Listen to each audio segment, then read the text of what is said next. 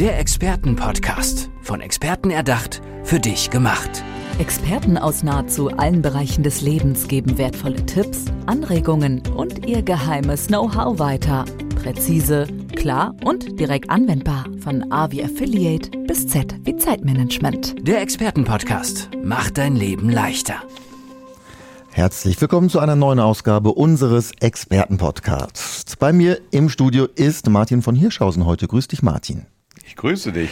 Hallo, wir wollen in den nächsten Minuten ein bisschen über dich erfahren. Erzähl unseren Hörerinnen und Hörern doch erstmal, ähm, was du so machst. Sehr, sehr gerne. Ich mache erstens Vermögensbegleitung, zweitens Aufsichtsrat und drittens Redner. Mhm. Die Klammer um diese Themen ist mein Lieblingswort Vermögen, wobei mögen groß geschrieben wird, weil es mir darum geht, dass Menschen ihr Vermögen auch mögen mhm. Und dabei möglichst auch Vermögen so definieren, dass es nicht nur Finanzen sind, sondern auch andere Ingredienzien, so wie ihre Talente weiterzuentwickeln, so wie sie Zeit investieren äh, und da gegebenenfalls Vermögen daraus entwickeln, nämlich für sich selbst oder für andere. Mhm. Und last but not least ähm, Vertrauen auch weiterentwickeln, sowohl in sich als auch in andere. Und das macht alles in der Gemeinsamkeit für mich Vermögen aus. Und nun komme ich aus der Bankenszene, war ja selbst 40 Jahre im Banking und in der Finanzszene und insofern fangen wir über die Finanzen an und gucken, was hinter den Zahlen steht, wo das Geld investiert ist, wie es investiert ist, was das mit dem Kunden zu tun hat, in welche Richtung er gehen möchte mhm. und betrachten dieses ganze Finanzkonstrukt sowohl von der Ist-Seite als auch von der Soll-Seite, als, auch als auch gegebenenfalls von den Umsetzungsschritten. Und ich begleite eben die Kunden, die das möchten, mit zu Bankgesprächen, mit zu Versicherungsgesprächen, mit zu Immobilienbesichtigungen, mit zu ihren Immobilienverwaltern, wohin, wohin immer der Kunde das möchte und wo es sinnvoll ist. Und das ist eine allumfassende Vermögensbegleitung. Jetzt würde ich erstmal sagen, klar, wenn man Vermögen so definiert wie viele, ähm, dann ähm, mag man es ja eigentlich. oder ist es nicht so, dass man natürlich ähm, sein Vermögen dann äh, selbstverständlich mag oder ist das eher so ähm, vordergründig? Das erscheint mir sehr, sehr vordergründig. Mhm. Also ich kenne keinen einzigen Menschen, keinen, der sich wirklich rundherum mit seinem Finanzvermögen wohlfühlt. Keinen. Mhm. Die einen haben äh, emotional empfunden zu wenig, die anderen haben zu viel. Die einen sorgen sich um die Zukunft, die anderen sorgen sich um die Erträge. Die einen sorgen sich um die Nachlassenschaft für ihre Kinder die anderen sorgen sich, ob es denn fürs eigene Leben im Alter äh, genügend gibt oder in, der Pflege, in einem Pflegefall. Ähm, der Spruch über die Millionäre, Milliardäre ist immer wieder, ja, diese Probleme hätte ich auch gerne, mhm. aber wenn Sie mal mit den Millionären oder Milliardären sprechen, dann sehen Sie sehr schnell, dass die Probleme auch ähnliche sind, nämlich zu sagen, so, wo lege ich denn an und wie lege ich an und mit wem lege ich an und wem vertraue ich. Also dieses Thema ist viel, viel komplexer, als man so denkt. Und es gibt auch keine Schallmauer hm. von einer Million oder fünf Millionen oder was immer es sein könnten, wo die Menschen dann ein Stück weit positiver oder ruhiger werden mit ihrem Vermögen. Hm. Eher tendenziell sogar im Gegenteil. Denn das Thema Finanzen gewinnt natürlich an Bedeutung, wenn ich mehr davon habe, hm. weil damit automatisch einhergeht größere Verantwortung, größeres äh, Zeitbudget, was da drauf geht. Und ob das dann wirklich auf Dauer glücklich macht, das ist sehr unterschiedlich von Mensch zu Mensch. Und interessant ist ja immer zu gucken, wo denn die Menschen auf dem Todesbett zurückgucken auf ihr Leben und sagen, was war ihnen wichtig, was hätten sie gerne mehr gemacht. Und ich habe noch niemanden gehört, gesehen, gelesen, der gesagt hat, er hätte sich zu viel ähm, um sein Vermögen, also um sein Finanzvermögen gekündigt. Und ich habe im, Gegensatz auch noch niemanden gesehen, der gesagt hat, er hätte sich zu viel zum Beispiel um seine Familie gekümmert. Ja, ähm, du hast gesagt, du hast lange Zeit gearbeitet im, im Bankenbereich. Äh, wann kam der Schritt oder warum kam der Schritt zu sagen, ich äh, gehe da jetzt raus und werde Finanzbegleiter und auch Redner? Das sind ja meistens Prozesse. Also ich habe in Banken fast alles, glaube ich, durchgemacht, ähm, was es äh, durchzumachen gilt. Also ich war im Inland und im Ausland. Ich war in den alten Bundesländern, in den neuen Bundesländern. Ich war in Produkten wie zum Beispiel im Investmentbanking und war im Regelfall in der Kundenverantwortung. Ich war Bank-Azubi, ich war zweimal in meinem Leben Bankvorstand. Ich war im Firmenkundengeschäft, ich war im Privatkundengeschäft, ich war im Kreditgeschäft, ich war im Anlagengeschäft und, und, und. Also ich glaube, ich habe eine ganze Menge gesehen. Ich habe viele Banken ähm, Schwierigkeiten gesehen. Zum Glück, wenn ich jetzt so nachdenke, nie, nie in der eigenen Bank. Ich war 17 Jahre in einem großen Konzern. Ich war drei Jahre in der damals führenden äh, Privatbank Europas. Ich war fünf Jahre, über fünf Jahre Vorstand einer Privatbank. Ich habe ein Family Office aufgebaut ich habe Banken pleite gehen sehen in der Nachbarschaft sozusagen. Ich war sechs Jahre ja in den baltischen Staaten tätig. Also ich glaube, ich habe alles gesehen in der Bankenlandschaft selber und auch in den Banken, in denen ich selbst tätig war. Ähm, viel Innenpolitik in, dem, in den Großunternehmen, ähm, sehr, sehr große Kundenorientierung zum Glück von mir immer. Ich musste zum Glück selbst nie den IT-Bereich oder Operations-Bereich verantworten. Also das ist so das Bankenleben, aber das ist natürlich auch eine Inselleben. Ja? Das Leben findet ja im Regelfall außerhalb statt. Und dieses Leben reizt jeden Banker. Jeder Banker, den ich kenne, sagt, einmal im Leben möchte ich auf der anderen Seite des Schreibtisches sitzen. Ich habe das machen können, indem ich ein Family Office aufgebaut habe für einen sehr wohlhabenden Kunden. Der hat sich damals beschäftigt mit Wohnimmobilien und Krankenhausimmobilienentwicklung und habe dem ein Family Office aufgebaut. Das war natürlich eine einmalige Geschichte. Ich bin dann nichtsdestotrotz aufgrund einer Option zurückgegangen in eine, ins Bankgewerbe, wurde dann Vorstand einer Privatbank. Das ist natürlich dann doch nochmal eine tolle Möglichkeit, dieses Bankgewerbe an, einen, an einzelnen Aspekten ja, ein Stück weit mit zu begleiten, vielleicht mit zu prägen. Und irgendwann kommt dann der Zeitpunkt zu überlegen, will ich auf Dauer in Strukturen arbeiten, wo ich letztlich doch nie alles das umsetzen kann, was ich gerne umsetzen würde. Würde ich gerne in Strukturen arbeiten, wo mehr zeitliche und auch inhaltliche Freiheit sind, wo auch diese regulatorischen Rahmenbedingungen nicht so sind. Und wenn das zusammenkommt mit Entwicklung, wo, wo es natürlich immer wieder zu strategischen Überlegungen kommt, in welche Richtung will diese Bank und mit diesen Personen oder mit jenen, dann ergibt sich so ein Schritt. Das ist ja nicht eine Entscheidung von einem Tag, sondern es sind, sind Prozesse. Insofern bin ich heute sehr, sehr froh, den Schritt rausgegangen zu sein. Damals war diese Entscheidung nicht ganz leicht, das ja, muss ich zugeben. Klar, das ist ja ne, bei solchen Entscheidungen von solcher Tragweite natürlich ähm, wahrscheinlich selbstverständlich. Sag mal, ähm, was sind so die größten Fehler, sag ich mal, was, was das Thema Vermögen angeht, was Leute ähm, nicht vielleicht bedenken?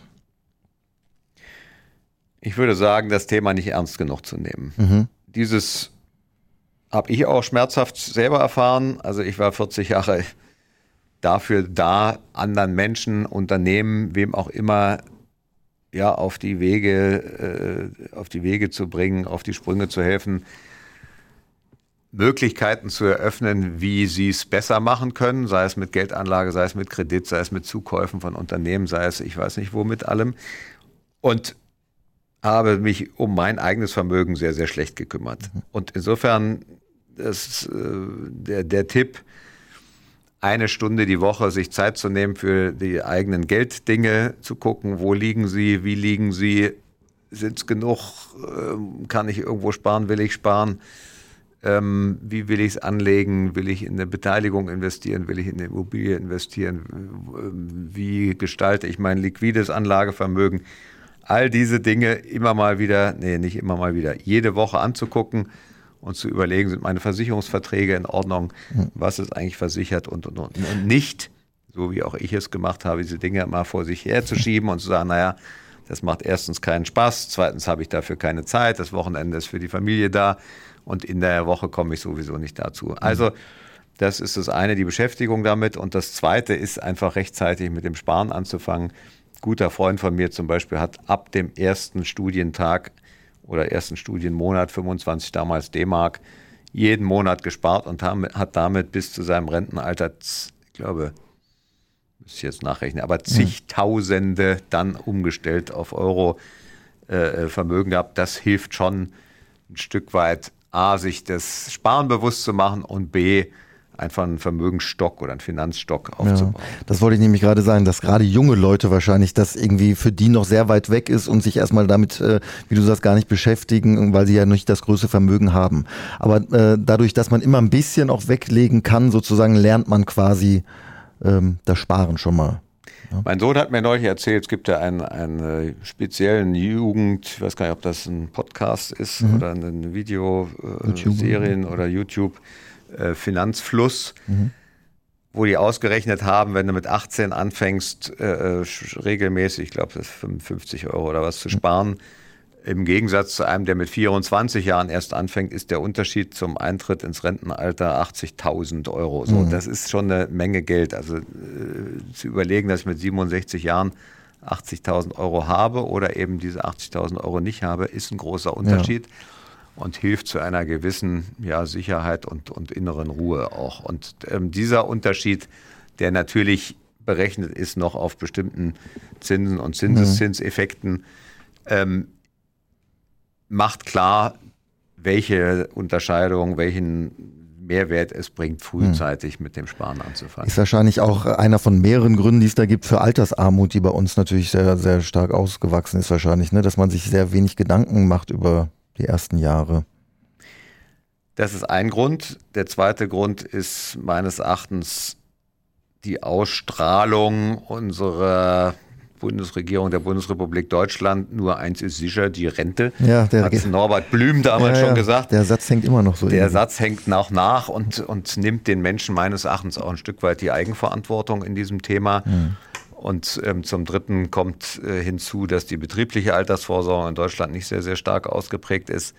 Über allem schwebt meines Erachtens eine ja, für mich nicht wirklich erklärbare Abneigung der Deutschen gegenüber Aktieninvestments.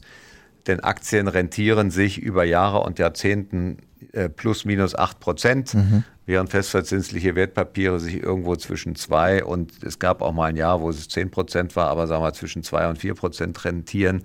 Und wenn man das mit Zinseszins ausrechnet über die normale Spardauer, äh, erste Einzahlung in eine Rentenversicherung, egal ob staatlich oder privat, mit sagen wir mal 18 und die letzte dann mit 66 Jahren und elf Monaten, mhm. Dann ergeben sich daraus hohe fünf, niedrige sechsstellige Summen als Differenzen. Und insofern kann ich persönlich nur aufrufen, im liquiden Bereich zumindest in Aktien zu investieren, denn es gibt auf Dauer wenig, nein, es gibt auf Dauer da nichts Ertragreicheres. Ist immer krass, ne? wie, ähm, wie konservativ eigentlich wir Deutschen sind. Äh, wenn ich an Deutsche denke, denke ich eben an Festgeldkonto und zur Miete wohnen und auch keine Immobilien irgendwie äh, zu besitzen. Das ist, das ist äh, irgendwie überraschend, oder?